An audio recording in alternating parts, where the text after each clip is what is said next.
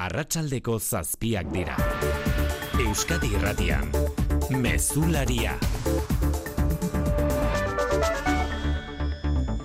Arratxaldeon guztio, Euskal Ondartzetan ere agertu dira itxasontzi batek galdutako pelet bolatxoak izan daitezkenen lehen zantzuak. Arenako ondartzan izan da, eta bertan surfean ari ziren lagunek atzeman dituzte. Hala kontatu digu surflarietako batek. Zela larena ondartzan, nire sorpresarako hor urbazterrean e, plastikozko bolatxo bat topatu dut, gero beste bat, eta gero beste bat, eta horrela, eta azkenean bost pasei bildu ditut. Hau zer gutxi badela e, Galiziako irudiekin konparatuta, fijatuz joan behar zara e, bolatxoak ondo ikusteko, baina bai e, antzematen direla lehenengo, lehenengo peletoriek urbazterretik oinez baldin bazoaz. Galiziako ondartzak txuriz estalitu dituen mikroplastikoekin zerikusirik ote duten argitzeko laginak bildu ditu dagoeneko bizkaiko aldundiak. Lagin horiei egindako azterketek argituko dute Galizian zabaldutako marea txuriaren arrastoa iritsi ote den dagoeneko Euskal Kostaldera.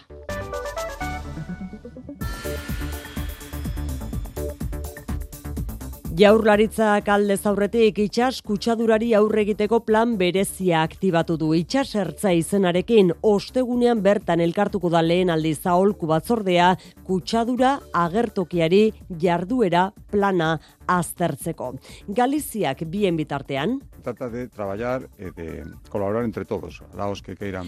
Azkenean, bigarren mailara igo du alerta fase asuntak, Alfonso Rueda, presidente popularrak aitortu bezala, horrek ahalbidetuko duelako Espainiako gobernuarekin elkarlanean aritzea. Berehala ekiteko prestagertu da Teresa Rivera, trantsizio ekologikorako ministroa.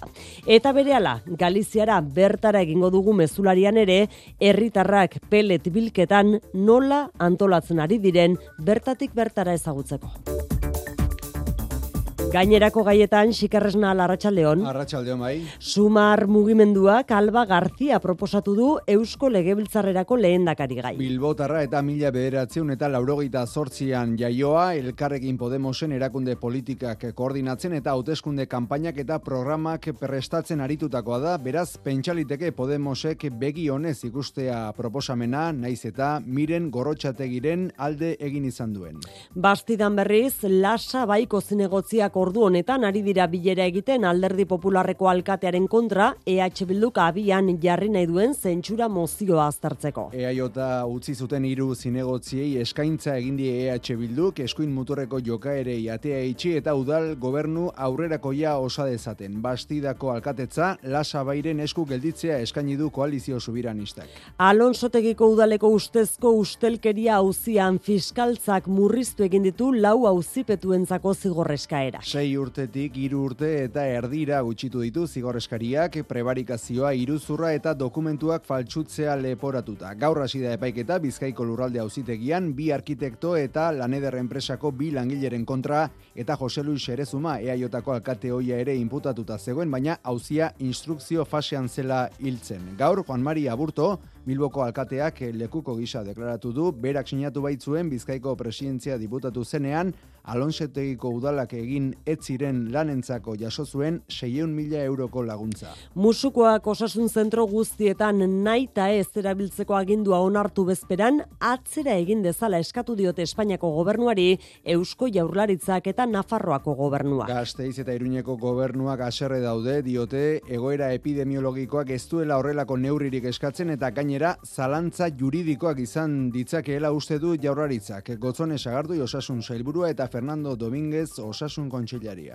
Horrek kutsaduraren zabalera edo zabaltzea ez du murriztuko. Beste hainbat esparru daudelako gizartean zeinetan hainbat jente kutsa gaitezkeen. No hay ninguna razón de peso Frantziako lehen ministro kargua hartu orduko Gabriel Atalek pat kalera egin du lehen da biziko bidaia uolden biktimekin elkartzeko. Aurrez, Matinongo jauregian lehen ministro kargua hartzeko ekitaldian. Avec le président de la République, j'aurais donc un objectif. Garder le contrôle de notre destin. Frantziaren kontrolari edota eredu sozialari eustea eta eskola bere lehentasunak izango direla azpimarratu du atalek. Hogeita amala urterekin Frantziako bosgarren errepublikako lehen ministrorik gazteena da, aldiz oposizioak dio Macronen amaieraren aroa irudikatzen duela atalek. Eta oso bestelakoa Kopernikus klima aldaketarako zerbitzuak baiestatu duena pasaden urtea izan dela planetan urterik beroena erregistroak daudenetik Brusela, Amaia Portugal. Bai, ia amabos graduko otzberoa batez beste 2008 iruan, iazko temperatura globalak marka guztiak hautsi dituela berretsi du Europar batzordearen Kopernikus zerbitzuak, eta iristear dela iritsi behar zuen langa horretara, aurre industrializaziokoa baino gradu eta erdi beroagoa izatera alegia. Hori batez beste, baina iazko egunen ia erdia gainditu du hori berez, eta aurreneko zazaroko bi egunetan temperatura bi gradu pasatxo epelagoa izan da, garai bereko duela eunda berrogeita marurteko egunekin alderatuta. Kiroletan, Jon Altuna, Arratxaldeon. Arratxaldeon. Saski baloian hasi da Baskoniaren Euroligako partida Monakon.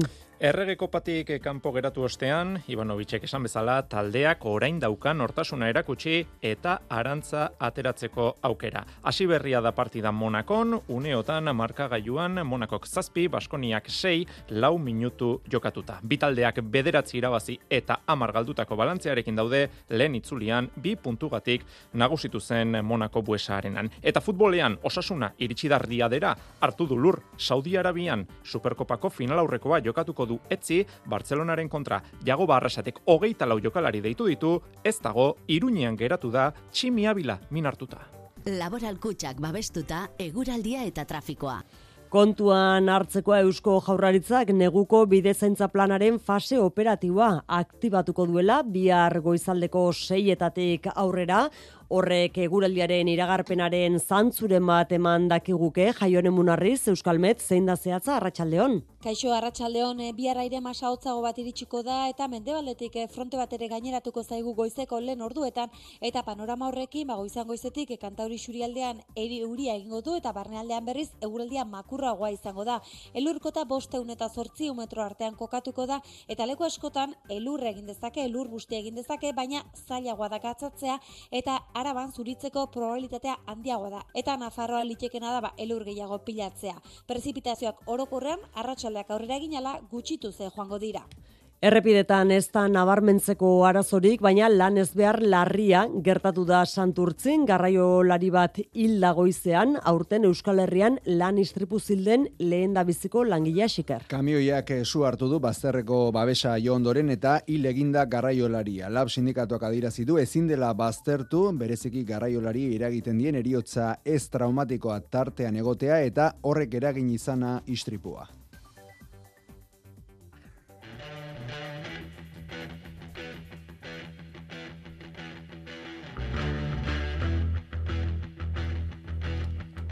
Eta gaur mezulariaren sarrera amaitzeko rock doinuak Led Zeppelin talde Britaniarraren Whole Lotta Love kantuarekin hain zuzen ere.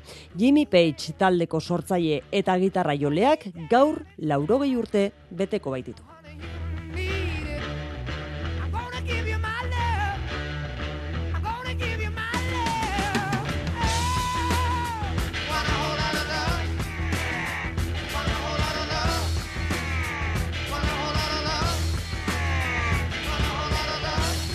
Laro gehi urte dagoeneko Led Zeppelinen kantariak.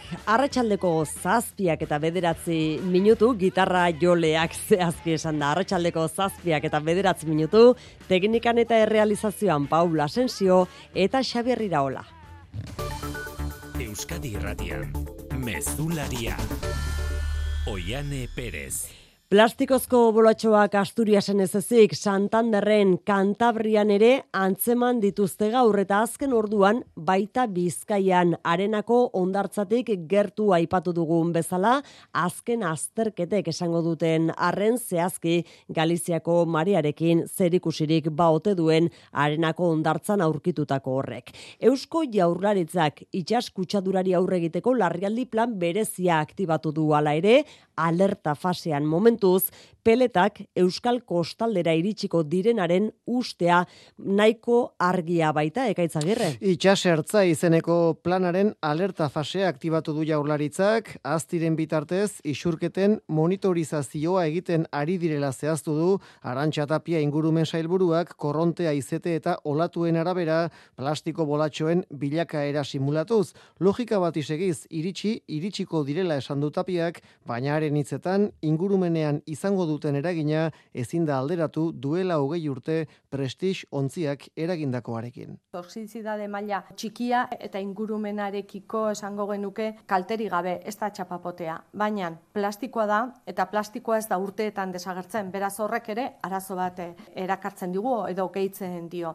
Plastikoak kostaldera iritsi baino lehen horiek itsasoan harrapatzea da lehentasuna sailburuaren esanetan. Lanik eta garrantzitsuena itsasoan egin behar da gure kostaldeetara ez iristeko. Eta zentzu horretan, ba, e, bere garaian egintzan bezala, noski arrantzaleen kofradiekin dagoeneko harremanetan gaude, beraiek e, bueno, posible baldimada behintzat itsasoan egin dezaten lan hori, Tapiak onartu du ez dela, lan erraza, materiale harina eta itsasoan ikusteko zaila delako ostegunean etzi egingo du aurreneko bilera larrialdi plan bereziaren aholku batzordeak. Galiziako gobernuak bien bitartean gaur bai, gaur onartu du alerta fasea bigarren mailara igotzea Espainiako gobernuaren laguntza jaso alizateko ezinbesteko baldintza zena.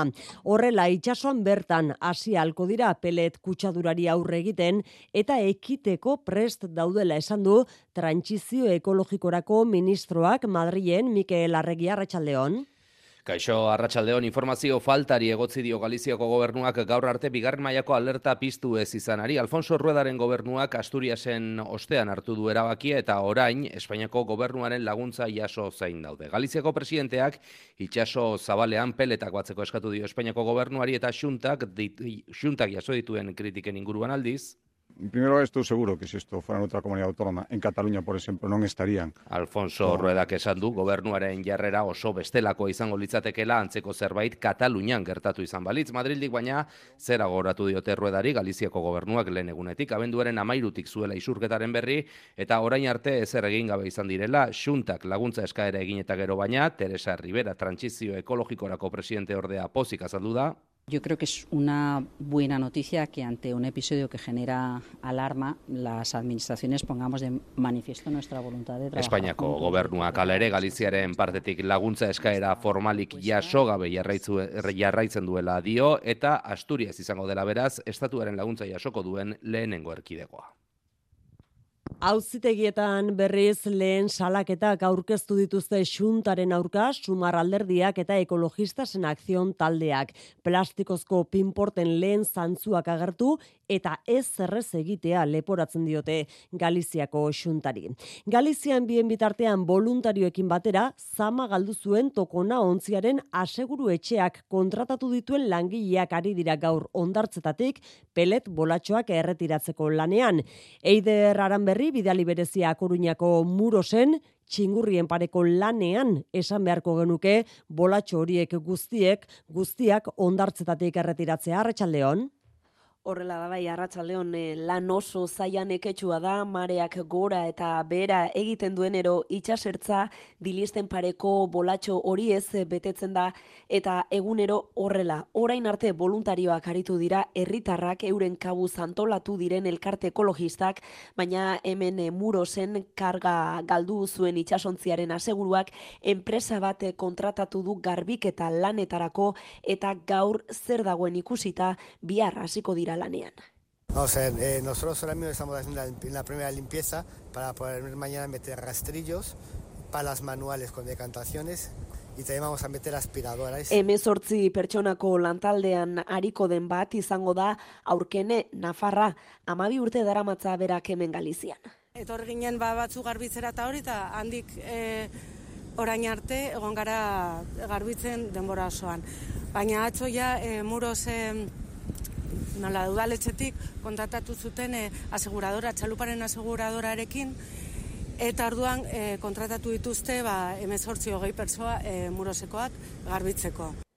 Itxaski bilketan aritzen da bera eta maiatzer arte langabezian egongo da ez da ordur arte itxaskiak biltzeko denboraldi hasiko beraz horietako asko dira enpresa honek kontratatu dituzten eh, edo dituen eh, pertsonak Miguel Maria da horietako beste bat. Es la misma historia, la misma historia. Eh, volves a repetir eh, outra vez, eh, outra vez os temas políticos que se tiran as pelotas uns a outros porque Eta berak zioen eh, duela hogeita bat urte prestise kutzitako kapa beltze haiek kientzen ibili zen moduan orain ere historioa errepikatu dela ondamendia eta baita politikarien utzikeria. Duela ordu bete eten dituzte hemen garbiketa lanak bihar arte bihar baliabide gehiagorekin itzuliko dira besteak beste egunotan probatzen aritu diren aspiradora bereziez baliatuko dira ondartzak albezala garbitzeko.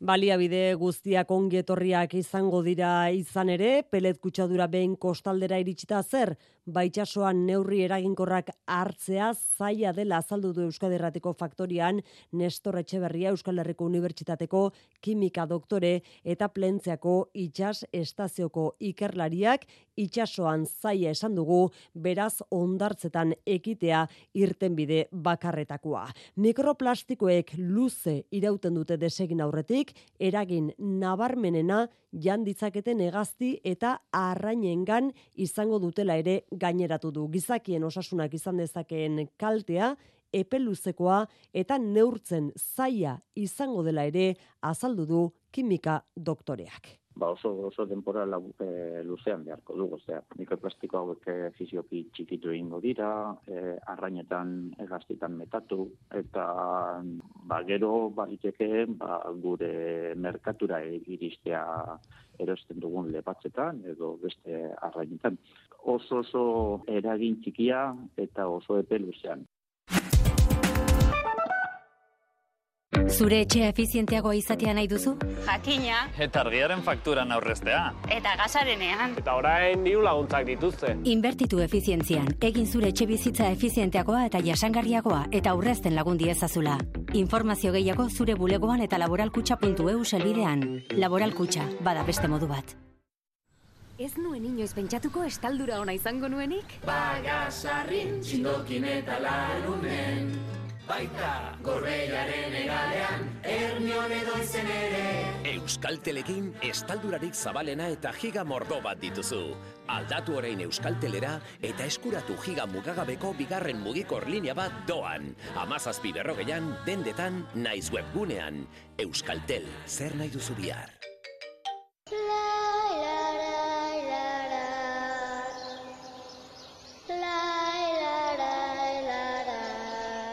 Zortzietan, Josu Martinez zuzendariarekin, Bizkar Soron Barna.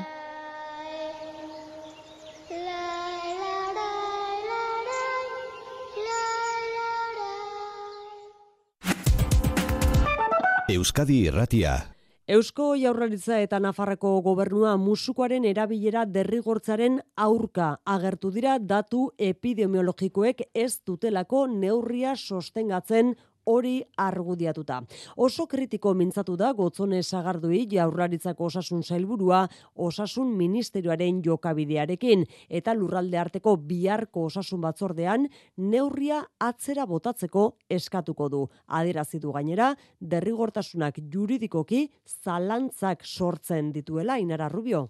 Ez du argudio nahikorik ikusten Eusko Jaurlaritzak musukoaren derrigortasuna osasun zentro eta ospitaleetan ezartzeko gotzone sagardui osasun sailburuak dioenez ez dago larrialdi egoerarik ezarrita, erkidego bakoitzak errealitate desberdinak ditu eta datu epidemiologikoek ez dute horren beharrik erakusten. Osasun ministerioarekin egiteko moduarekin oso kritiko, neurriak ez duela kutsatzen maila murriztuko esan du. Horrek kutsaduraren zabalera edo zabaltzea ez du murriztuko. Beste hainbat esparru daudelako gizartean zeinetan hainbat jente kutsa gaitezkeen. Hainbat jenterentzat babesa izango dela, Horregaitik hasiera hasieratik gu komendatu izan dugu. Lurralde arteko bileran beraz, derrigortasuna bertan behera utzi eta autobajen aipamena erretiratzeko eskatuko du eta azkenean musukoaren derrigortasuna inposatzen bada, jaurlaritzak juridikoki aztertuko du zerregin. Gomenduari eutxi nahi dio baita Nafarroako gobernuak ere, datuek ez dute babesten neurria eta pixuzko arrazoirik ere ez dagoela esan du Fernando Domínguez osasun kontseilariak. No hay ninguna razón de peso, o sea, la razón que se daba de dar un soporte jurídico Ez dio zentzurik ikusten erkidego guztiak behartzeari, zer eta erkidego gutxi batzuk alde bakarrez hartu duten neurriari berme juridikoa emateko. Eta esaten ari gara, arna saparatuko infekzioen gorakada nabari da Euskal Autonomia Erkidegoko ospitale eta ambulategietan, baina baita lan alorrean ere. Pasaden hilabetean gripeagatik emandako laneko bajek, euneko berrogeita zortzi egin zuten gora, aurreko urteko datuekin alderatuta. Eta ez da, nola nahiko datua izan ere, pandemia aurreko urte bateko bajen bikoitza ere bada hori. Irati barren agazteiz, konta iguzu? Bai, abenduan 6.000 eta bederat laneko baja eman ziren gripeagatik Euskadin, aurreko urteko abenduan lau mila eta seieun izan ziren. Honek esan nahi du esan duzun bezala uneko berrogeita zortziko igoera izan dela. Aldiz, 2000 eta emeretziko urtearekin alderatuta ikusi daiteke nola emandako laneko bajak bikoiztu egin diren aurten Euskal Autonomia Erkidegoko laneko baja gehienak judeatzen dituen mutualiak emandako datuak dira hauek entzun Nacho berri mutualiako zuzendaria. Pasaden abendua pandemia aurreko urte batekin alderatzen badugu bikoiztu egin dira gripe kasuengatik eman diren bajak. Lekun berriren ustez bi faktore egon daitezke igoeraren atzean. Hori gerta daiteke bi arrazoiengatik. Kasuek oi bezala urtarrila erdialdean goia jo beharrean orain jo dutelako edo ta aurten inoiz baino kasu gehiago izango direlako, baina uste dut kasuek goia orain arte ez bezala oso goiz jo dutela mutualiatiko hartarazi dute gainera gripeagatik ez ezik, ondo ezagatik edota gastroenteritisagatik emandako laneko bajek ere, euneko amazazpi egin dutela gora, iazko datuekin alderatuta.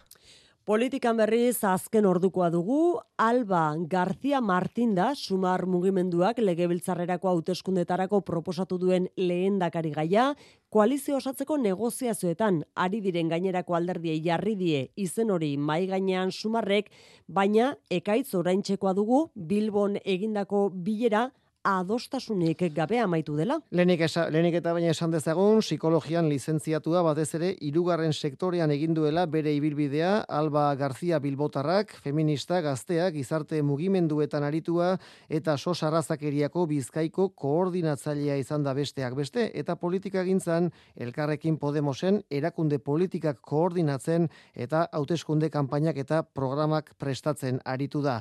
Gaur Bilbon, koalizio osatzeko negoziazioetan ari diren lau alderdiek, sumarrek ekuok Podemosek eta ezkerranitzak, ez dute akordiorik itxi eta datorren astean negoziatzen jarraitzeko asmoa adirazi dute gogoratu miren gorrotxategiren alde egin izan duela Podemosek, baina hori ez dela marra gorria izango ere esana dutela. Ikuskizun, sumarrek proposatutako hautagaitzaren gainean zer duten esateko oraindik ere koalizioa osatzeko negoziazioetan ari diren lau alderdi horiek. Euskal Lauteskundei begirako bibilbide horretan gaur esan EH Bilduk Peio Otxandiano berretsi duela koalizioaren lehen nakarigai bakar gisa. Imanol Pradalesek lehen agerraldia egindu berriz Eusko Alderdi Jeltzalearen lehen dakarigai izango dela berretsi denetik eta Bruselan egindu agerraldi hori. Jeltzaleen izenean berak itzegin baitu Europako bere familia politiko liberalaren ekitaldi batean Europar parlamentuan. Bertan aldarrikatu du besteak beste Euskara ofiziala izan dadila instituzio horretan baita makroeskualde Atlantikoari bultzada ematea ere, baina esan du ez dela lehendakaritzarako hautagai gisa joan Bruselara, EAJaren ordezkari gisa baizik Imanol Pradales. Oaindik hautagaitza ez dela ofiziala, oaindik e, bigarren buelta baten e, gaudela sartuta eta alderdiari e, errespetua sortzaio zentzuarretan. Nik delegazio bateko kidea naiz eta gaurkoan, ba bueno, ba kide bezala arituko naiz Epaizain gelditu da Bizkaiko lurralde auzitegian Alonsotegiko arkitektu oiaren, aholkulari oiaren eta laneder eraikuntza enpresako bi arduradunen aurkako auzia. Prebarikazioa iruzurra eta dokumentuak faltsutzea leporatu die fiskaltzak akusatuen aulkian eseri diren lau auzipetuetako iruri. Ez ordea diru publikoa bidegabe erabili izana. Hortaz, irurte terdira jeitsi du espetxe zigorreskaria. Era berean, Marta Noboa, udala aholkulari oiaren absoluzioa absoluzioa eskatu du. EH Bilduk herri akusazio gisa zortzi urteko espetxe zigorra zigor eskaerari eutxi dio. Janire geren abarrena. Bi aldeek jo dute 2011an euritek eragindako kaltea konpontzeko Alonsotegiko udalak Bizkaiko aldundiaren eskutik jasotako 600.000 euroko diru laguntza etzuela horretarako erabili. Laneder enpresarekin zuen zorra kitatzeko baizik. Iaz Ilsean Jose Luis Zeresuma alkateo jeltzaleak ala eskatuta. Garai hartan presidentzia diputatua zen Juan Mari Aburto egungo Bilboko alkateak ere lekuko gisa deklaratu du berari segokion diru laguntza emateko espedientea sinatzea.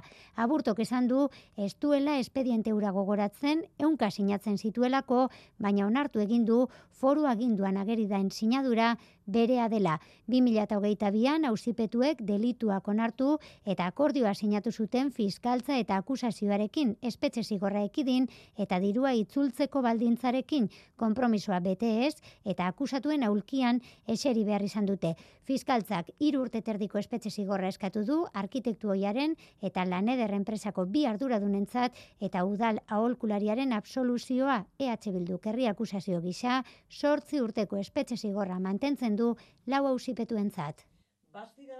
Bastidan berri segungo alkate populararen kontrako zentsura mozioa aurrera eramatea proposatu die EH Bilduk Eusko Alderdi Jeltzalea utzi eta lasa bai osatu zuten iruzi negotziei. Koalizio soberanistak dioenez beharrezkoa da aldaketa eta badago udal gobernuan hitza eta aurrerakoia osatzeko gehiengoa. Proposamena aztertzeko hain zuzen ere elkartuta daude ordu honetan lasa baiko ordezkariak aixunarozena. Bai eta beraiek izango dute azken hitza EH Bildu pres dago Alderdi Popularra bastidako alkatetzatik entzeko Leire Garbaio EH Bilduren zinegotzia. Nahi degulako gure herrian nahi degulako gobernu progresista bat, aurrerakoia eta ezkertiarra. Orduan horregatik egin dugu eta uste dugu gehiengo soziala daukagula. Eta gaineratu duenez azken aldian Alderdi Popularrak Voxekin egindako akordioak ere hor daude eta horrek berak ere areagotu du aldaketaren beharra bastidan. Alkatea bera kritiko eta harrituta agertu da Daniel García. Lo que no se puede justificar es porque el Partido Popular pacta con Vox. Oiga, pero es que Vox no tiene... Bere esanetan, bera alkatetzatik entzeko ezin dira argudio moduan erabili, Pepek Voxekin egindako akordioak bastidan Voxek ez duelako ordezkaritzarik esan du, eta alegintzen ari direlako oposizioko beste alderdiekin akordioak lortzen. Azken udal hauteskundeetan lau zinegotzi lortu zituen alderdi popularrak, iru EAJak eta bi EH Bilduk, eta orduan ere EH Bildu presta gertu zen jeltzaleak babestu eta gobernua osatzeko. Baina alderdi jeltzalearen zuzendaritzak hautagairik ez aurkeztea erabaki zuen eta bastidako alkatetza popularrek lortuta alderdi jeltzaletik aldendu eta lasa bai osatzea erabaki zuten EAJko hiru zinegotziek.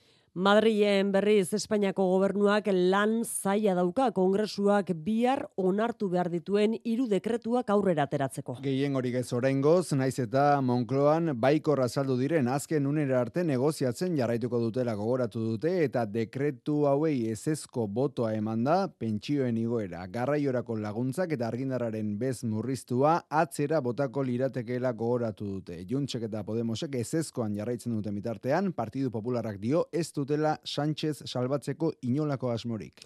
Parisko Matinon jauregian lehen ministro kargu hartu du arratsalde honetan Gabriel Atal, orain arte hezkuntza ministro izandakoak. Kargu hartu eta berehala Padekale departamentura joan da uoldeek kaltetutako bizilagunei gertutasuna erakustera. Macron presidente denetik laugarren lehen ministroa da, historian izan den gazteena eta politikoki presidentearen profil beretsukoa. Iñaki Esnalek du informazioa Parisen, arratsalde hon Iñaki. Arratsaldeon Matinoneko egoitza ofizialean egin du lehen hitzaldia Gabriel Atale. Je pense au particulier aux classes moyennes. Erdi mailako klasea hitz egin du. Mesdames et messieurs, j'emmène avec moi ici à Matignon la cause de l'école. Eta ziurtatu du eskola izango dela bere lehentasunetako bat. Atalek bat kalera egin du lehen bisita, behin eta berriz uoldeak izan baitituzte azken aldian, eta harri erakutsi du makronismoaren semea dela kamera zinguratuta, berotasuna erakutsi die bizilagunei. Atalek pasioa pizten du Frantzian, hogeita mara urte besterik ez du, eta beraz, bosgarren errepublikako lehen ministro gazteena bihurtu da, eta era berean lehena homosexuala. Etapa berri bat hasi da Macronen bosturtekoan, Frantziako gobernua aize berritu nahian. Presidentea konfiantza guztia jarri du profil progresistan, ahaztu araziz azken aldian gobernuak eskuinarekin egindako akordio polemikoak. Hasierako Macronen ispiritua berreskuratzea helburu, Elizioak begiak jarrita ditu Europako hauteskundeetan eta Parisko Joko Olimpikoetan. Azken lau egunetan bezalaxe, loiuko aireportura begiratu dugu gaurkoan ere, eta esan oiko jarduerara itzuli dela lurreko langileen lau eguneko grebaren ondotik. Oraindik ere geratzen dira maletak aireportuan, jabei bidaltzeko prozesua ez baita amaitu. Baina gaur ez da egaldirik eratu bertan bera, naiz eta atzerapenak egon diren hainbat egalditan. Atera diren egaldi guztiak hori bai, maletekin irten dira gaur.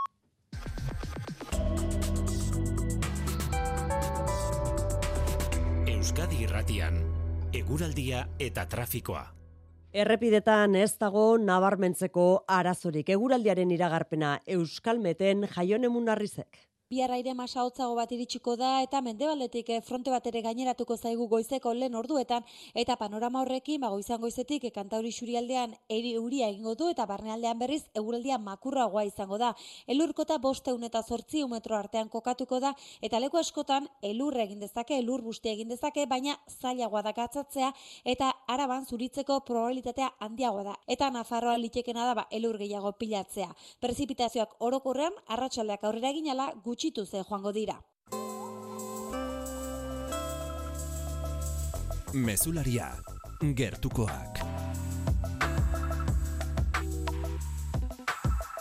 Ego Euskal Herria neguko bidezaintza planak prestatuta daude elur arriskuagatik jaurlaritzak zehazki bihar goizeko seietan jarriko du indarrean. Eusko jaurlaritzak eta Nafarreko gobernuak elurrak entzeko makinak, ibilgailu bereziak eta zaintza indartu egin dituzte. Bihar goizerako espero baita okarrena, inoa mendiburu. Euskal Autonomia Erkidegoan elurkota lareun eta zazpireun metro artean aurre ikusita dago. Hori bai, prezipitazio txikiak izango dira, eta batez ere goizeko lehen orduan eguraldi aurre ikuspen horrekin, elurragatik abisu horia ezarri du Eusko Jaurlaritzak barnealdean bihar goizeko seiretatik arratsaldeko seirak bitarte, eta berriz ere bihar gauerditik ostegun eguerdira bitarte. Eusko Jaurlaritzak elurrak entzeko berrundasei makina aktibatu ditu, eta errepidesareko puntu estrategikotan zazpi garabi astun kokatu ditu gurutzatuta gera litezken kamioiak erretiratuko direla ziurtatzeko. Nafarroko gobernuak aginduta gaueko bederatzitatik goizeko bostak bitarte, elurrak entzeko irurogeita bederatzi makina errepidean bidea garbitzen lanean arituko dira. Behar izan ez gero, beste hogeita amazortzi makina gehiago daude prest. AMTek abisu hori eman du Pirineotan eta Nafarro erdialdean elurragatik, elurra bosteun metrotan aurre ikusi ostean. Osasunako jokalariak goizean abiatu dira noaingo aireportutik Saudi Arabia aldera Espainiako Superkopa jokatzeko eta jokalariek bezala bertara joateko zoria izango duten bostun bat zale ere riadera bidean dira. Osasunaren babesle den enpresa batek eskinitako bidaien bidez doaz ia gehienak. Etxean geratu diren akordea milaka izan dira eta ez bereziki joaterik ez zutelako.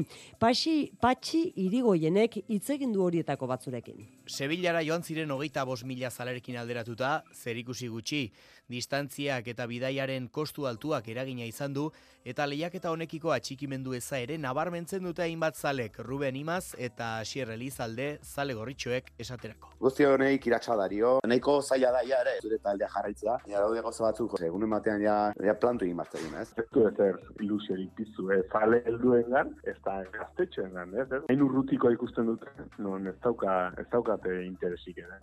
Imazek segurtatu du, sadar betetzen duten zaleen tartean gehienak batuko liratekela aipatutako plantora horri gehitu behartzaio Saudi Arabiara bidaiatziak dakarren gehiagizko kostua. Enpresa batek bosteun edo e, sarrera lortu ditura, eta enpresa horrek e, bolsonatuko ditu Karestia, eta egotea ere bai, ez? Tarria erdi erdian hartzea ba, araño juteko ba, jai edo porak, ba, ez da Sevilla da izan zen bidea bezala. Superkopan lehiatzea kopako finala jokatu izanaren ondorio besterik ez dela eta gutxi batzurentzako antolatutako lehiaketa dela uste dute.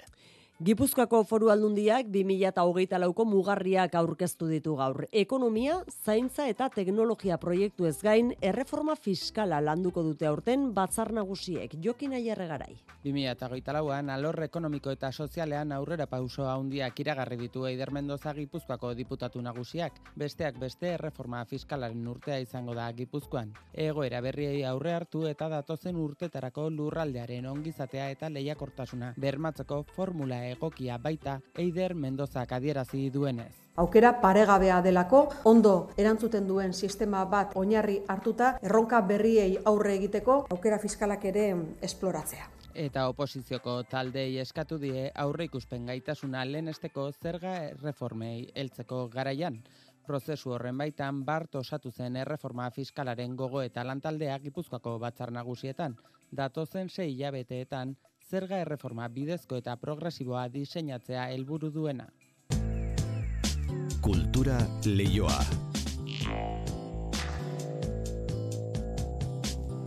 Biarritzen urtarrilaren emeretzitik hogeita zazpira izango da FIPADOK jaialdiaren seigarren edizioa. Dokumentalei eskenitako nazioarteko jaialdi honen zenbakiak izugarriak dira. Inoiz baino egun gehiago, 2000 dokumental baino gehiago aztertu ondoren, eun eta iruro aukeratu eta kazetari ugari jaialdiaren jarraipena egiteko 2000 kazetari baino gehiago akreditatu dira. Dokumentelateko gaiak nazioartekoak eta gizarte gaiak izango dira. Herrialde konbidatua berriz, Italia, eta hiru euskal lan ikusgai. Helburu gisa iazko ikusle kopurua haunditzea jarri dute antolatzaileek. Hogeita bi mila eta bosteun lagun joan ziren iaz miarritzera FIPADOK jaialdiko emanaldietara andoni lizeaga. Amabost sari fipadoken importanteenak nazioartekoa Frantziako eta Impact zaila. Seigarren edizio dokumental moldean benetako historien jaialdia beti Anne Georget Badakigu mundua oker ari dela, baina badira argitasun istorioak, ipurtarrien istorioak gau ilun horin guztia apur bat argitzeko asmoarekin. Gatazkak eta gizakiak nazioarteko lanen sailean Ukrainari buruzko lan bat oskarretan izanen dira, Mariupolen hogei egun, Afganistan, Iran, Irak, Siriako gatazkari buruz rakara itzulera, Arbet Sole eta Raul Cuevasena. Italia ohoretan adibidez Belatxau kantuaren nondik norakoak azalduko dizkigute musika saileko sarian lehiatuko da. Euskal presentzia Europako historioen sailean itziar leman zen olatuak Euskal Herrian torturak jasandakoen terapialanak. Dokumentalen dasta sailean itxasoak bizitzen gaitu bainat gereka bikuñarena getaria eta itxasoa eta Iker Esteibar landaren lan bat atleta itxu baten eta bere gidaren harremanaz Frantziako Olimpiaden kari kirol dokumentalak ere aurten. Il y a des gens qui arriveront avec des bouts de ficelle à faire des films très bien. On a Badira, doidoia lausosekin eginiko dokumentalak baditugu Kanal Dude edo Efertua moduko katentzat egokiak direnak eta importanteagoak adibidez arterentzat edo Franz Teberentzat eginak. Eunda irurogei lan ikusgai orotara urtarrilak amazazpian hasita. Aurten ere bada Euskal Ordezkaritza Espainiako Kultura Ministerioak ematen dituen arte derren merituaren urrezko dominekin saritutakoen zerrendan. Hogeita amazazpi domina eman ditu aurten ministerioak eta horietatik hiru Euskaldunak dira. Txillidaleku Museoa, Lucia Lakarra Dantzaria eta Pablo Berger zinegia Juan Ramon Martiarena. Eduardo Txilidaren jaiotzaren mendeurrenaren bezperan saritu du Txilidaleku Museoa Espainiako Kultura Ministerioak. Museo honi buruz zera dio Ernest Urtasunen Ministerioak Txilidaleku aparteko museoa dela, artelan haundi baten modukoa non natura eta artearen arteko bategitea modu naturalean somatzen den. Lucia Lakarra dantzari zumaiarrari buruz berriz dio, egungo balet klasikoaren dantzari nagusinetakoa dela eta bere ibilbide artistikoa oso garrantzitsua eta azpimarragarria dela.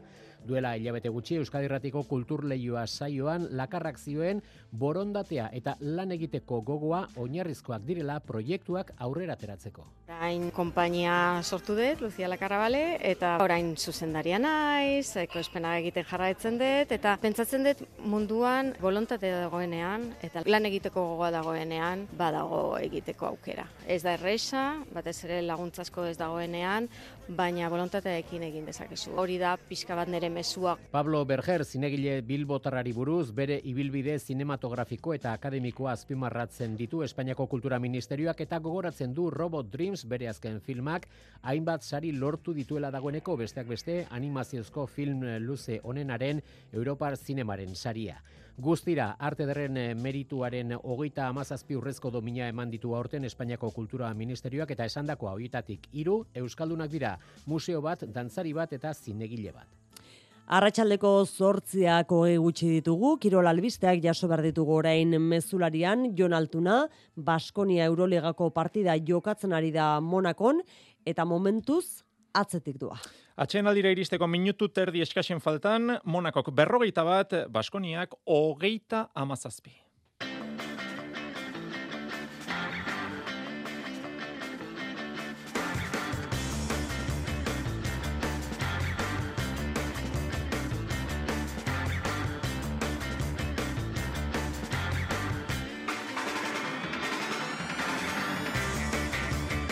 Erregeko patik kanpo geratu ostean, Ivanovicek esan bezala, taldeak orain dauka nortasuna erakutsi eta arantza ateratzeko aukera. Bi taldeak bederatzi irabazi eta amar galdutako balantzearekin daude, lehen itzulian, bi puntugatik nagusitu zen Monako buesa arenan.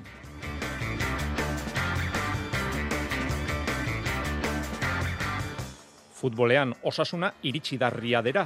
Artu du lur, Saudi Arabian, Superkopako final aurrekoa jokatuko du etzi Bartzelonaren kontra. Jagoba arrasatek hogeita lau jokalari deitu ditu, ez dago, iruñean geratu da, tximi abila minartuta. Franz Beckenbauer zenari buruz Jose Angel Iribarrek esandakoa bilduko dugu gure saioan eta Amaiur Sarriegi ere entzungo dugu Realarekin ehungarren partida jokatu berritan.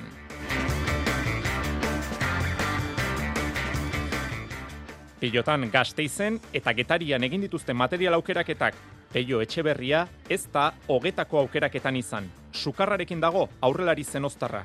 Ikuskizun, ostegunean entrenatzeko moduan izango ote den, eta igandean partida jokatzeko moduan izango dute. Zesta puntan Euskolabel Winter Series eh, txapelgetan, Aritzerkiaga eta Jon Ibarluzea finalerdietara selkatu dira B multzoko lehenengo postua eskuratuta. Txirrendularitzan, Patxi, Bila, Bora, Janskorroeko Kirol zuzendari izango da urten, Mobistarreko errendimendu arduradun kargua utzita bulego lanak alboratu eta autoko volanteari helduko dio beratarrak. Eta izotzko keian, Frantziako Magnus Ligan, ormadik eh, neurketa daukan, nizan, iluntzeko sortzietan, hogei minutu eskaz barru. Jaitxiera postuetan da, talde lapurtarra.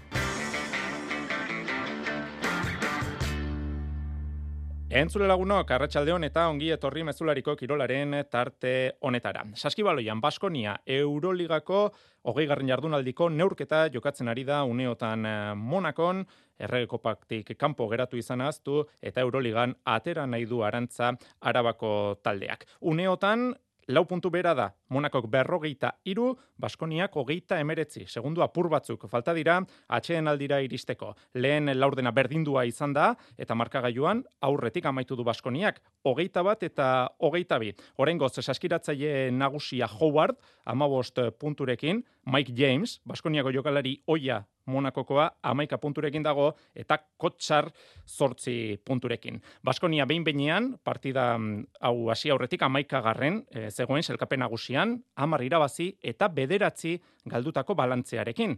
Gaurko aurkaria Monako, Baskoniaren zenbaki berberekin dago, beraz, neurketa garrantzitsua da gaurkoa goiko postu horiei begira. Lehen itzulian gogoratu, galdu egin zutela Ivanovitzenek buesan, irurogeita amabost eta irurogeita amazazpi. Esan bezala, une batetik bestera amaituko da lehenengo zatia, une batetik bestera amaituko da bigarren laurdena, azken hogei segunduak falta direlako. Eta emakumezkoetan Eurocup txapelketan, lointek Gernika Bizkaiak, final zortzirenetako joanekoa jokatuko du bihar malosten London Lions talde Britainiarraren aurka. Zortzietan hasiko da partida, Marta Alberdi.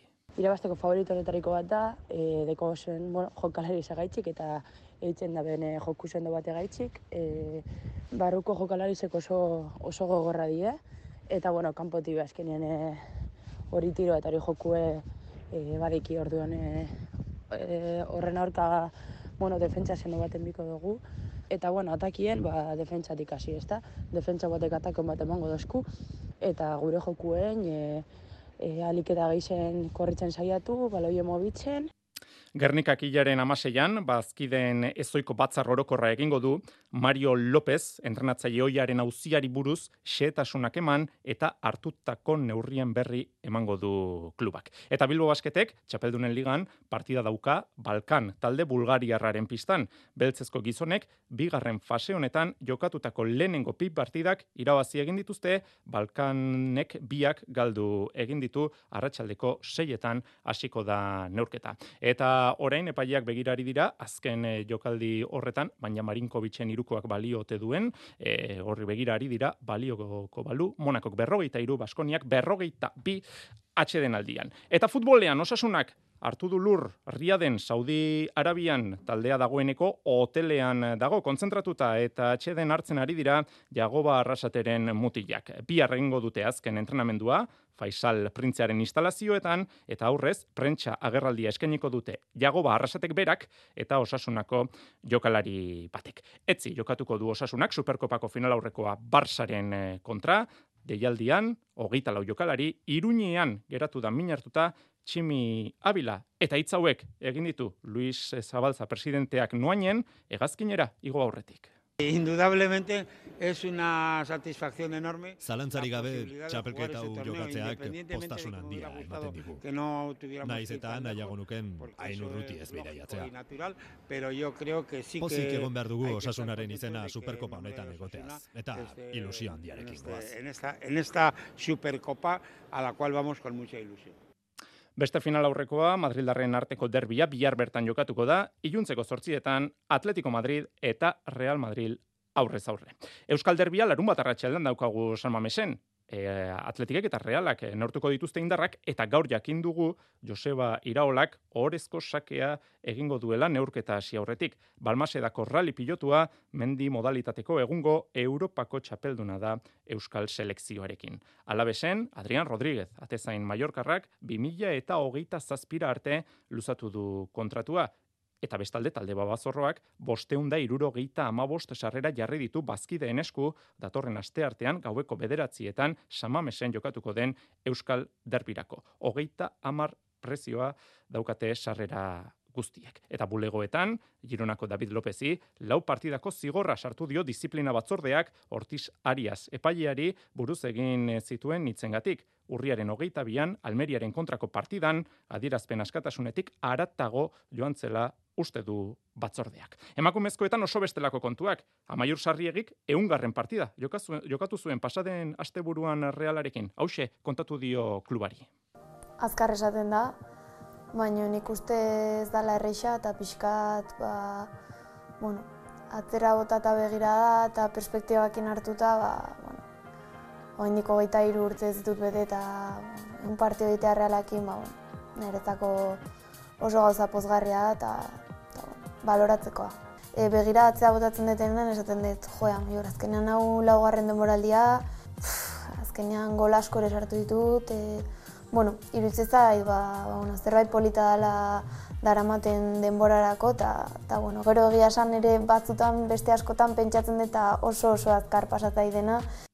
Eriotza bat ere aipagai futbol blokea isteko, Franz Beckenbauer zendu zen atzo irurogeita emezortzi urterekin, Kaiser izenez ezagutua zen Beckenbauer, libero figuraren eh, sortzailea, kalitate handiko futbolaria, irurogeita amarreko amarkadan, jozuen goia Alemaniarrak. Besteak beste, irutan irabazi zuen Europako Kopa Bayernekin, Munitxeko Bayernekin, eta urrezko baloia ere eskuratu zuen birritan. Entrenatzaile moduan lorpen handiak erdietsi zituen, hiru pertsona dira historian, munduko txapelketa jokalari moduan eta entrenatzaile moduan irabazi dutenak horietako bat da, horietako bat zen Beckenbauer, beste Mario Zogaio, Brasildarra, hau ere zendu berria, eta hirugarrena Euskal Herritarra da Didier Deschamps. Franz Beckenbauerri buruz, hause, esan du faktoria saioan Jose Angel Iribarrandiak. Oso garbila zen, ez alde hortatik oso txuko, baina zeran da bukaera bukatzen zuen, ja, ja, lur, lurrea oso gutxi joaten zen. Eske, beraz, jokalai bezala ere oso trebea zen eta oso orna, baina gaina, gero, ez txokon, e, lurrea joan beharrik aurre hartzeko jokalarei, hain ondo ikusten zuen, arerioaren jokoa, aurre hartzen oso ona zen, eta gero ateratzen oso, oso garbi, basak egin nundik anjun, ez, ez e, berari harrapatzea arroa baita izateko oso zaila zen.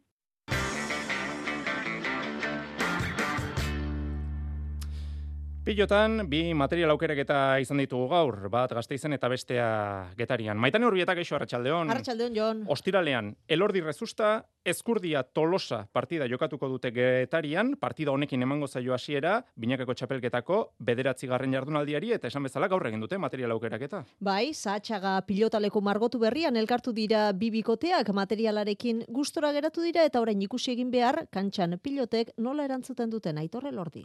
Bainateke aurreko urtien be jokatua frontoi honetan eta bueno, berak azkenin ni baino gisa saltzen dau. Eta eta bueno, nik alde horretatik ba bizkate frontoien ibili nahi naban. Eta bueno, eso garratxe bizkat ikusi, gainera pintau berri be gustu badagula, lehenbeste kolore basan da oin. Ba jartzen da bien e, ilun hau, pintu dabe eta eta bueno, egiz esan e, politik gusten da kanpotik, gero ikusi da ber pelotak gastatzen dinen edo ez, baina e, entrenamentuak ime gustu geratu bat ta ia partidu e, guk nahiago modun urtetzen dan. Elordik eta Rezustak lau puntu dituzte sailkapenean, zortzi jardunaldi jokatuta, eta bi baino ez dituzte bildu ezkurdiak eta tolosak ostiralekoa beraz oso oso garrantzitsua da eurentzat, Xabi Tolosa. Dudik ez dago ba, egoera larria alagurea eta gehatzen dian ba, sei jardunaldi hautan ba, gauzako sondo inbeharko dituela, e, animoa ez zegu falta, gogoa ez da, eta bueno, gogotxu haude ba, ostiraleko partidu hontan ba, bio gure maia hobena eman eta partidu irazteko. Bi puntu gehiagorekin esan dugu egoera lasaiagoan daude, elordi eta rezusta edo nola ere, eurentzat jokoan izan den eh, puntuaren garrantzia, azpimarratu du maiabiako aurrelariak. Gupe, bueno, esioguz e, astiek e, pasatzen utzi puntuek lortu barik, eta, eta bueno, eure gu baino urgentzia gehiago deku, baina gu gure buru behitxu bitzegu, eta gutzako ostiraleko puntu hori oso, oso garrantzitsua da. Lehen, lehen itzulian eskurdiak eta tolosak amaika tanto baino ez zituzten egin, elordiren eta resustaren kontra, ostiralekoak ez duela bigarren jardunaldiko neurketa horrekin zer ikusirik izango adierazi du tolosak. Egia esan, bigarren jardunaldin oso partiak askarren genuen eskurdia eta biok, eta ez genuen e, bat ere ondo jogatu, eta argi daukat e, ostiralontan gauzak erabat ezberdinak izango diala. Ba, ostiralean, gaueko amarrak eta laurdenetan hasiko da jaialdia, txapelketa nagusiko partidarekin. Gaurko beste material aukerak eta gazteizen egin dute, hogetan, peio etxe berria, Ez da agertu maitane, sukarrarekin da, zen ostarra? Bai, hori da, atzotik dago sukarrarekin eta hasiera batean iganderako prestegotea espero da, zabaletaren onduan jokatzeko, altunaren eta martijaren kontra, txapelketa aparta, ari dira osatzen jogatutako sort, sortzi partidetatik sei irabazita, eta igandean puntua eskuratzea ez dela erreza izango dio zabaletak sasoiko ikusten baititu kontrarioak. Biak kriston konfiantzakin daudela, e, asko gehitzen dute bikote bezala, Martija pentsatzen dut oso pari gutxi egingo dituela, baina bueno, ni saiatuko naiz horre pixkate berari dominatzen eta ea, ea bueno, aukerak sortzen dio dan pei hori eta eta bera, bueno, ongi baldin badago, konfiantzakin baldin badago, ba, badaki oso ongi bukatzen eta ber, e, aber horretan asmatzen du. Altunak eta Martijak azken lau partidak irabazi dituzte erreskan, kontrarioi puntu bat murrizteko aukera paregabea dute ondorio zigandean nola nahi ere, Altunak ez du posible ikusten selkapeneko lehen bi postuetan amaitzea. Beste puntu garrantzitsua dakeu, nire ustez garbi Josek eta eta Irik eta Mariezkuk eta da, da peiok ingo lehenengo bi postutan, eta beste gorri biliko gea ez. Gure helburu da txapelketa ziren geuden bezala atean editu sei puntu horiek, matematiko gisa ilkatzeko, eta bueno, Jose eta harrapatzeko guk irabazi beharko geniruke sei partidu, eta behaiek seitik iru galdu ez. Irutu zaitez dituela iru partidu galduko, eta guk sei irabazteare oso zaila ikustet igandean jokatuko da, hogetan partida hori, larun batean itzordu bikoitza, labriten eta markinan, ba markinan, serie betxapelketako partidan aldaketa jon, Elizegik morga etxe barria ordezkatuko du azken horrek eskuetako mina baitauka. Mila esker maitan egerorte.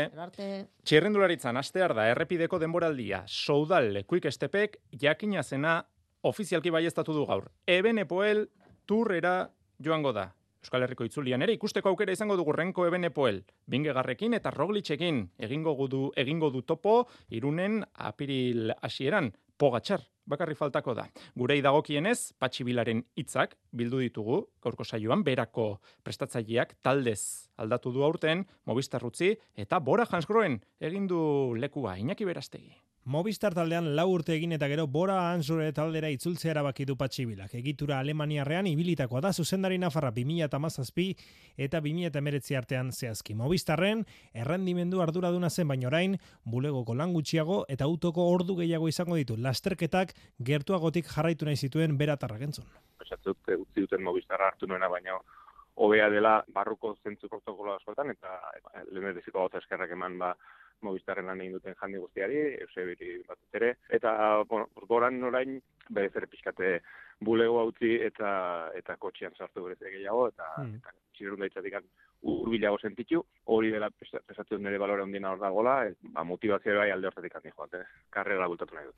Taldeak erronka handiak ditu denboraldi berrirako nagusia, Primoz Roglic ailegatu berriarekin Frantziako turra irabaztea. Talde polita izan arren, Esloberniarraren gixako lider bat behar zutela dio bilak. Bai, argi dago behar izan duela, pues, eh, ekarritako, eh, bueno, aurtengo pitxak, pitxaketa nagusia, eta gainera taldeari, ba, zentzu asko emaiten diona, ez, talde ona bazen aurretik baina behar bada lehen lehen mailako korbe bat falta zen pixka taldeari zentzu emateko, ez. Zaten zortan nik uste dute, ba, primosena gara, ba, seguramente, ba, bere esperientzia eta bere eh, argiak taldea pisatzen lideratuko dura, ez. Eta etorkizunera begira, aurreiku zuen baikorrak egiteko moduan da taldea Alemaniarra izan ere, Red Bull enpresak egituraren euneko berrogeita maika erosi du. Nabaritu alduteia da taldean jabe berriaren aiega era? E, oraingo zola, bueno, e, ondori horik ez dau izan, baina ari dago tokizun izango dela. Eta, bueno, pixate, diruaz aparte, ni uste, ez da, e, bueno, partner bat gehiago izango da, eta bere zein dutena da pixate taldearen e, bueno, e, funtzionamendu hobetu eta eta talde barrutikan hobetzen saiatu nahi dute. Beste kiroetan inten antzera, ba, bueno, e, talde alde mailara eraman, eta eta bueno, bizate referentzia bihurtzea datorre datozen urteetan. Mallorcan egiten ari da Bora Ansre taldea denboraldia urreko azken egonaldia egunotan. Arratxaldeko zazpiak eta berrogeita amasei minutu. Izotz jokeian Magnus Ligan, Frantziako Magnus Ligan, maia gorenean, nizaren kontra jokatuko du minutu gutxi barruan geluk, ormadik, iluntzeko zortzietan. Olatze, idoate, kazetaria.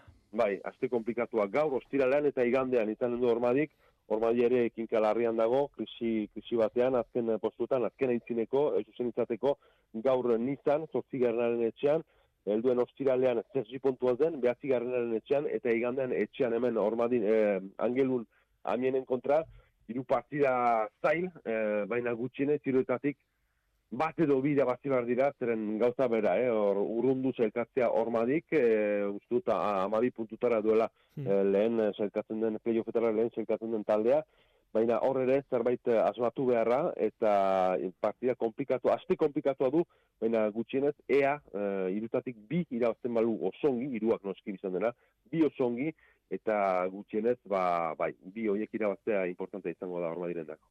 Zesta puntan, Euskolabel Winter Series txapelgetan, Aritzerkiaga eta Jon Ibarluzea finalerdietara selkatu dira, multzoko lehenengo postuan, atzo gernikan, biset eta bat menderatu zituzten ladutxe eta gorka. Aritz Erkiaga. E, hemen e, lehenen zailkatzi oso garrantzitu izen da, goiko taleke bitetako. E, Badakigu e, Euskarisek e, toketa jakuzen ape oso gogorrak izango dizela, baina bueno, papelin ez genuen nahi e, inakin da kontra jokatu, hasi que horre aspozik. Orain final aurrekoetan, ze aurkari zein izango duten jakitea falta da, e, erkiagak esan du, saiestu dutela, goiko etxearen eta lekerigaren kontra jokatzea, beraz, astelenean jakingo dute arerioa, olaran del rio, Erik Minbil partida jokatu ostean. Goitia eta baskek ere badaukate oraindik aukeraren bat, baina ez dago euren esku partida horretan gertatzen denaren zain egon beharko dute.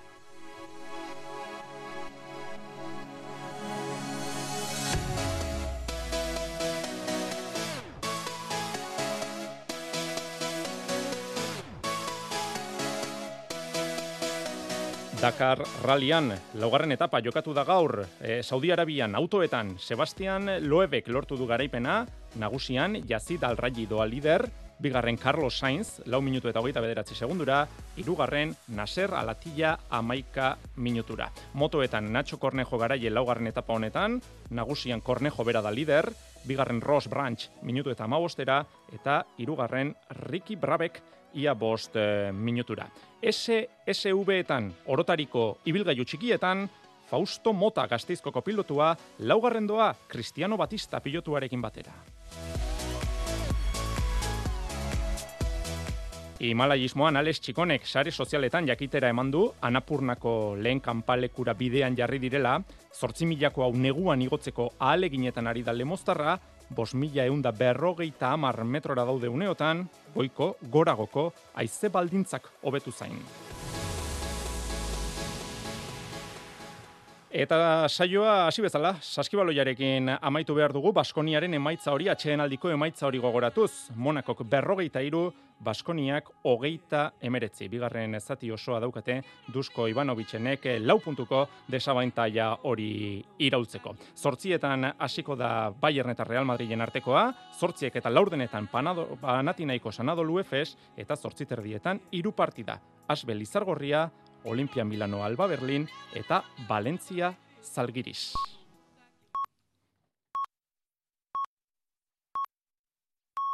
Iluntzeko zortziak dira. Euskadi Irratian, Mezularia. Arratxaldeon berriz ere guztioi Euskal Ondartzetan ere agertu dira itsasontzi batek galdutako pelet bolatxoak izan daitezkenen lehen zantzuak.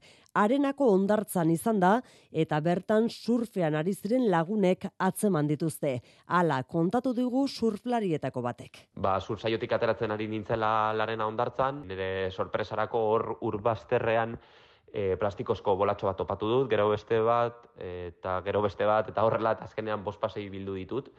Hau e, zer gutxi badela e, Galiziako irudiekin konparatuta, fijatuz joan behar zara e, bolatxoak ondo ikusteko, baina bai e, antzematen direla lehenengo, lehenengo peletoriek urbazterretik oinez baldin bazoaz.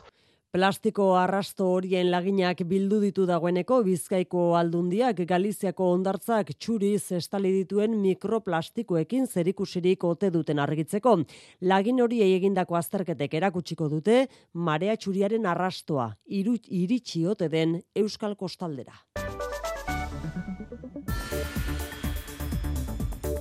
Jaurlaritzak aldez aurretik itxas kutsadurari aurre egiteko plan berezia aktibatu du. Itxas ertza izenarekin ostegunean bertan elkartuko da lehen aldi zaholku batzordea balizko pelet agerraldi baten aurrean jarduteko plana aztertzeko. Bilera horren zain larria bai, baina aparteko larritasunik ez duela esan du Arantxa Tapia garapen ekonomikorako sailburuak. Ez da txapapotea, baina plastikoa da eta plastikoa ez da urteetan desagertzen, beraz horrek ere arazo bat eh, erakartzen digu edo gehitzen dio. Galiziak bien bitartean bigarren mailara igo du azkenean alerta fasea. Trata de trabajar, eh, de colaborar entre todos, laos que queiran Alfonso Rueda Xuntako presidente popularrak aitortu egin du horrek ahalbidetuko duela Espainiako gobernuarekin elkarlanean aritzea berehala ekiteko prest agertu da berriz Teresa Rivera trantsizio ekologikorako ministroa Galizian. Gainerako gaietan Xikarresna Larratsaldeon. Arratsaldeon bai. Sumar mugimenduak Alba García proposatu du Eusko Legebiltzarrerako lehendakari gai. Bilbotarra eta mila bederatziun eta laurogeita zortzian jaio saioa, elkarrekin Podemosen erakunde politikak koordinatzen eta hauteskunde kanpainak eta programak prestatzen aritutakoa da. Gaur egun ere Podemosen kontratupean dago, beraz pentsaliteke Podemosek begi honez ikustea proposamena, naiz eta miren gorotxategiren alde egin izan duen. Dena den, akordiori gabe bukatu da sumarrek eta Podemosek egin berri duten bilera. Bastidan berriz, lasa baiko zinegotziak ordu honetan ari dira bilera egiten alderdi popularreko alkatearen kontra EH Bilduk abian jarri nahi duen zentsura mozioa aztertzeko. EAJ utzi zuten hiru zinegotziei eskaintza egin die EH Bilduk, eskuin muturreko jokaerei atea itxi eta udal gobernu aurrerakoia osa dezaten. Bastidako alkatetza lasa bairen esku gelditzea eskaini du koalizio subiranistak. Alonsotegiko udaleko ustezko ustelkeria auzian fiskaltzak murriztu egin ditu lau auzipetuentzat zigor eskaerak. Sei urtetik, hiru urte eta erdira gutxitu ditu zigor eskariak prebarikazioa, iruzurra eta dokumentuak faltsutzea leporatuta. Gaur hasi da epaiketa Bizkaiko lurralde auzitegian bi arkitekto eta Laneder enpresako bi langileren kontra eta Jose Luis Erezuma EAJko alkate hoia ere inputatuta zegoen baina auzia instrukzio fasean zela hiltzen. Gaur Juan Mari Aburto Bilboko alkateak lekuko gisa deklaratu du Berak sinatu baitzuen Bizkaiko presidentzia diputatu zenean, Alonsotegiko udalak egin ez ziren lanentzako jaso zuen 600.000 euroko laguntza. Musukoak osasun zentro guztietan naita ez erabiltzeko agindua onartu bezperan, atzera egin dezala eskatu diote Espainiako gobernuari Eusko Jaurlaritzak eta Nafarrako gobernua. Gasteiz eta Iruñeko gobernuak aserre daude, diote egoera epidemiologikoak ez duela horrelako neurririk eskatzen eta gainera zalantza juridikoak izan ditzakela uste du Jaurlaritzak. Gozonen sagardu osasun sailburua eta Fernando Dominguez osasun kontseilaria. Horrek kutsaduraren zabalera edo zabaltzea ez du murriztuko. Beste hainbat esparru daudelako gizartean zeinetan hainbat jente kutsa gaitezkeen. No hay ninguna razón de peso Eta Parisen berriz, Frantziako lehen ministro kargua hartu orduko Gabriel Atalek pat kalera egin du lehen da biziko bidaia uolden biktimekin elkartzeko. Aurrez Matinongo jauregian lehen ministro kargua hartzeko egitaldian. Avec le président de la République, j'aurai donc un objectif garder le contrôle de notre destin et libérer Frantziaren kontrolari edota eredu sozialari eustea eta eskola bere lehentasunak izango direla azpimarratu du atalek. Hogeita amala urterekin, Frantziako bosgarren errepublikako lehen ministrorik gazteena da. Aldiz, oposizioak dio, Macronen amairaren aroa irudikatzen duela atalek. Errepidetan xiker, arreta puntu bat dugu ordu honetan eta ez behar bat ere utzi du egunak urteko lehen eriotza izan baita errepidean. Adi Arminonen ordu honetan abatean gazteizerako norantzkoan auto bat irauli da duela gutxi gertatu den istripuan eta informazioa biltzeko zain dago segurtasun saila eta horrez gain bai gogora ezagun ez behar larria gertatu dela santurtzin goizean garraiolari bat hilda aurten Euskal Herrian lan istripu zilden lehen da biziko langilea, kamioiak su hartu du bazterreko babesa jo ondoren eta hil eginda garraiolaria. Lab sindikatuak adirazi du ezin dela baztertu, bereziki garraiolari eragiten dien eriotza ez traumatikoa tartean egotea eta horrek eragin izana istripua. Euraldiari dagokionez fronte batek euria ekarriko du bihar goizean eta elurra ere bai bosteun metrora iritsi daiteke elur maila euskalmet. Bihar aire masa hotzago bat iritsiko da eta mendebaldetik eh, fronte bat ere gaineratuko zaigu goizeko lehen orduetan eta panorama horrekin ba goizan goizetik eh, kantauri xurialdean eri euria egingo du eta barnealdean berriz eguraldia makurragoa izango da. Elurkota bosteun eta zortzi metro artean kokatuko da eta leku askotan elur egin dezake, elur busti egin dezake, baina zailagoa da katzatzea eta araban zuritzeko probabilitatea handiagoa da. Eta Nafarroa litekena da ba, elur gehiago pilatzea. Prezipitazioak orokorrean arratsaldeak aurrera eginala gutxitu ze joango dira. Arratxaldeko zortziak eta sei minutu dira, besterik ez guraldetik, erredakzioko leioetatik elurtutako paraje ez gozatuz prestatuko dugu bihar, mezularia, ala espero behintzat, bihar arte, ondo izan.